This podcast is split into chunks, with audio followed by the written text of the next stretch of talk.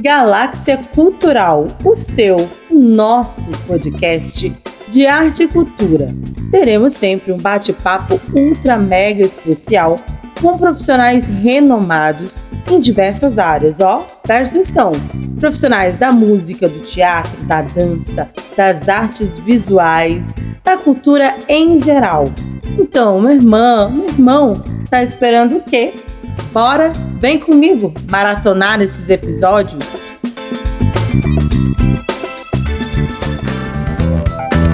O primeiro episódio traz o tema Amusia. Quem vai explicar e falar um pouco sobre isso conosco é a exímio profissional Clara Natureza, que é licenciada em música e especialista em neurociências, música e inclusão pela Universidade Federal de Pernambuco, UFPE. Ela é vocal coach pelo Centro de Estudos da Voz, o SEV, desenvolve metodologia própria de ensino chamada Natureza da Voz, na qual trabalha conceitos de neurociências aplicadas ao refinamento e ao melhor condicionamento vocal. Na sua atuação como professora, ela é referência na preparação de artistas, olha só, para o reality show musical The Voice Brasil e no aprimoramento da voz para gravação de projetos em estúdio e ao vivo. Especializada no atendimento de artistas do canto popular, sua paixão é conduzir pessoas a encontrarem sua identidade vocal e alcançar sua melhor performance. Cola que é sucesso!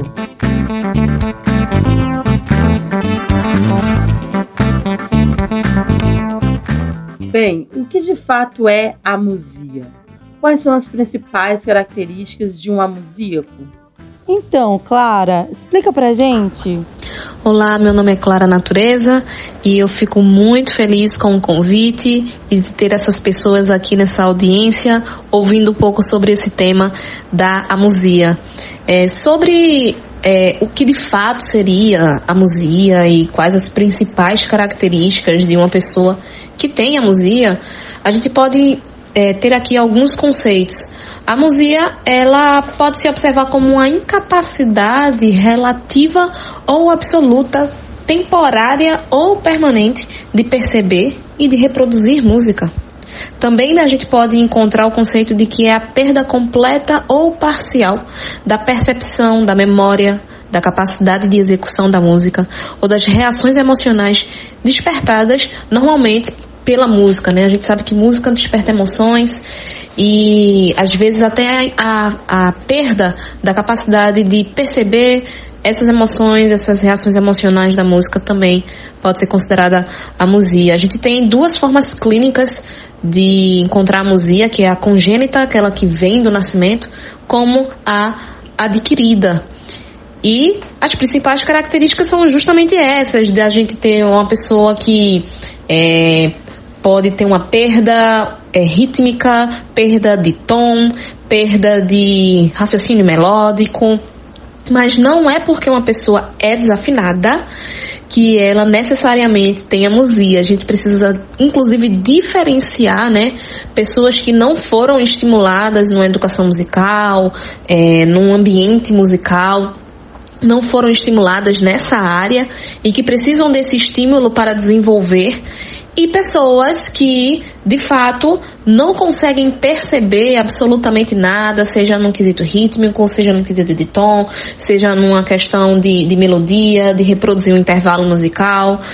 Inclusive, às vezes, é, é, é importante ressaltar a dissociação da percepção para da, a, da dissociação da percepção da execução. Porque eu posso vocalmente reproduzir, por exemplo, um intervalo musical e não perceber que eu reproduzia aquele intervalo musical. Então, essas são algumas das características, essa falta de percepção de elementos musicais, mas que não necessariamente faz com que todas as pessoas que têm dificuldade da música são pessoas que adquiriram ou já nasceram com a musia. Quais os impactos e as implicações de ser amusíaco numa sociedade contemporânea onde a música está ainda mais presente e enraizada no cotidiano das pessoas? Antes de elencar os impactos, é importante saber os tipos de amusia. Nós temos a amusia expressivo-motora, que é a impossibilidade total ou parcial de cantar, assobiar, entoar, tons, melodias ou ritmos, e ela pode ser dividida em tonal, melódica e rítmica. Nós temos a amusia instrumental, que é aquela perda de capacidade de tocar um instrumento por pessoas que previamente sabiam fazer e que não perderam nada da capacidade motora, mas que de repente não conseguem mais tocar aquele instrumento. Temos a amusia sensorial ou receptiva, que é a impossibilidade de compreender tons, melodias, ritmos musicais, alterações é, dos padrões musicais e ela pode se dividir em tonal, que a gente chama de surdez tonal, melódica, surdez melódica, rítmica, que é a surdez rítmica. A gente também tem a amnésia musical, que é a perturbação da identificação de melodias que deviam ser familiares. Por exemplo, se a gente pega um parabéns para você e a pessoa é, só reconhece aquele parabéns por causa da letra, né? Então ela não consegue ter a identificação de uma melodia, ainda que ela seja extremamente familiar. Temos a agrafia musical, que é a dificuldade em escrever numa pauta, num pentagrama, a escrita da música, e a lexia musical, que é a dificuldade em fazer a leitura da música que está ali representada na pauta, no pentagrama. E tudo isso, às vezes assim, eu ficava pensando, é, todas as vezes em que eu estudava sobre a musia, quando eu estava fazendo a minha pós-graduação em neurociências, música e inclusão na Universidade Federal, eu sempre pensava, meu Deus, então aluno tal, corista tal, fulano, é, tem a musia, será? Mas não é assim. A gente tem que separar as pessoas que é, não tiveram um aprendizado musical, um estímulo, um desenvolvimento musical das pessoas que têm amusia, que existe teste específico para essa identificação. Então, não é porque você ou uma pessoa que você conhece canta desafinado, tem dificuldade, que ela tem amusia. Por isso que os impactos são diferentes, porque os tipos são diferentes. E a amusia pode ser temporária ou é, permanente.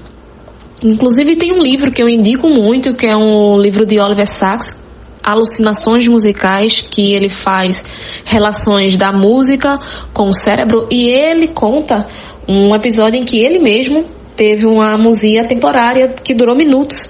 Ele estava escutando uma música de Chopin no rádio do carro e de repente aquelas notas começaram a ficar distorcidas, elas ficaram distorcidas e pareciam marteladas, porém o padrão rítmico permanecia.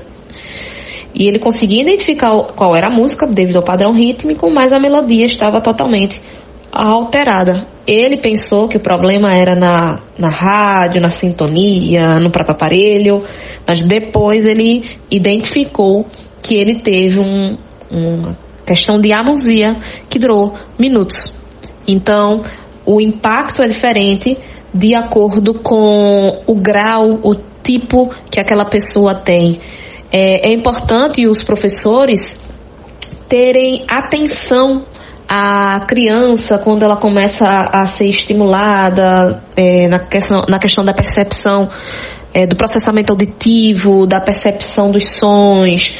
É importante perceber porque se há um, uma, uma, questão na, da forma como o som é processado, com certeza aquilo pode também desaguar na, no ensino-aprendizagem daquela criança, daquela pessoa e trazer outros impactos. Então, é, pode ser uma amusia ou uma amusia associada a um descalculismo, a uma dislexia são várias as possibilidades. É importante investigar para conseguir é, direcionar a vida daquela pessoa com os impactos que ela vai ter devido às questões que ela ou adquiriu ou nasceu. Um amusíaco, ele pode desenvolver aversão à música, haja vista que não consegue possuir as habilidades básicas de produção musical organizada? Sobre essa questão de desenvolver uma aversão à música, isso realmente pode acontecer, mas é, é como eu falei na resposta anterior, depende muito do tipo e do grau que essa pessoa tem. Porque talvez eu nem diria tanto a aversão, mas talvez a frustração de não conseguir acompanhar algo que é tão presente no cotidiano, que inclusive é visto é, como algo importante na educação, que está cada vez ficando mais presente nas escolas. E é até um alerta para os professores de observar dentro da escola se aquelas crianças, o quanto elas se relacionam com a música, como elas se relacionam com a música, como é essa questão da audição delas, a relação com os sons, de perceber os sons, não somente sons musicais, mas sons ambi de, da, do ambiente, porque isso pode ter a ver com processamento auditivo e processamento auditivo pode ter a ver com ensino-aprendizagem e outras questões como descalculismo, dislexia, que essas questões acabam desaguando também na música. Uma pessoa que é disléxica, que é disléxica, que tem descalculismo, ela pode também acabar desenvolvendo a amusia. Mas é preciso é, testar, é preciso ir a fundo para poder ter certeza. Não basta ah, se aqui fulaninho está com dificuldade de, de, de cantar, de reproduzir e tal, é, ele é porque ele, é, ele tem amusia. Não, não é bem assim. Precisa ter bastante critério e é importante que os professores eles tenham esse conhecimento das neurociências. Eu sempre levanto muito a bandeira das neurociências porque a, neuro, a neuroeducação, é, a neuropsicologia e isso agrega muito dentro da educação. Bom, sabe-se que um ambiente sonoramente favorável, né, em que a música é utilizada como estímulo para o desenvolvimento social ou coletivo, favorece o despertar das habilidades musicais. Nessa perspectiva, um indivíduo que é estimulado consegue amenizar a amusia? Olha, o tema amusia, ele ainda é recente, sabe? Ele vem sido explorado, mas ainda é recente e no momento ainda não há um tratamento que possa dizer, ah, tem cura. Então, existem as formas de tratar com musicoterapia, também verificar se a pessoa tem outras questões, né?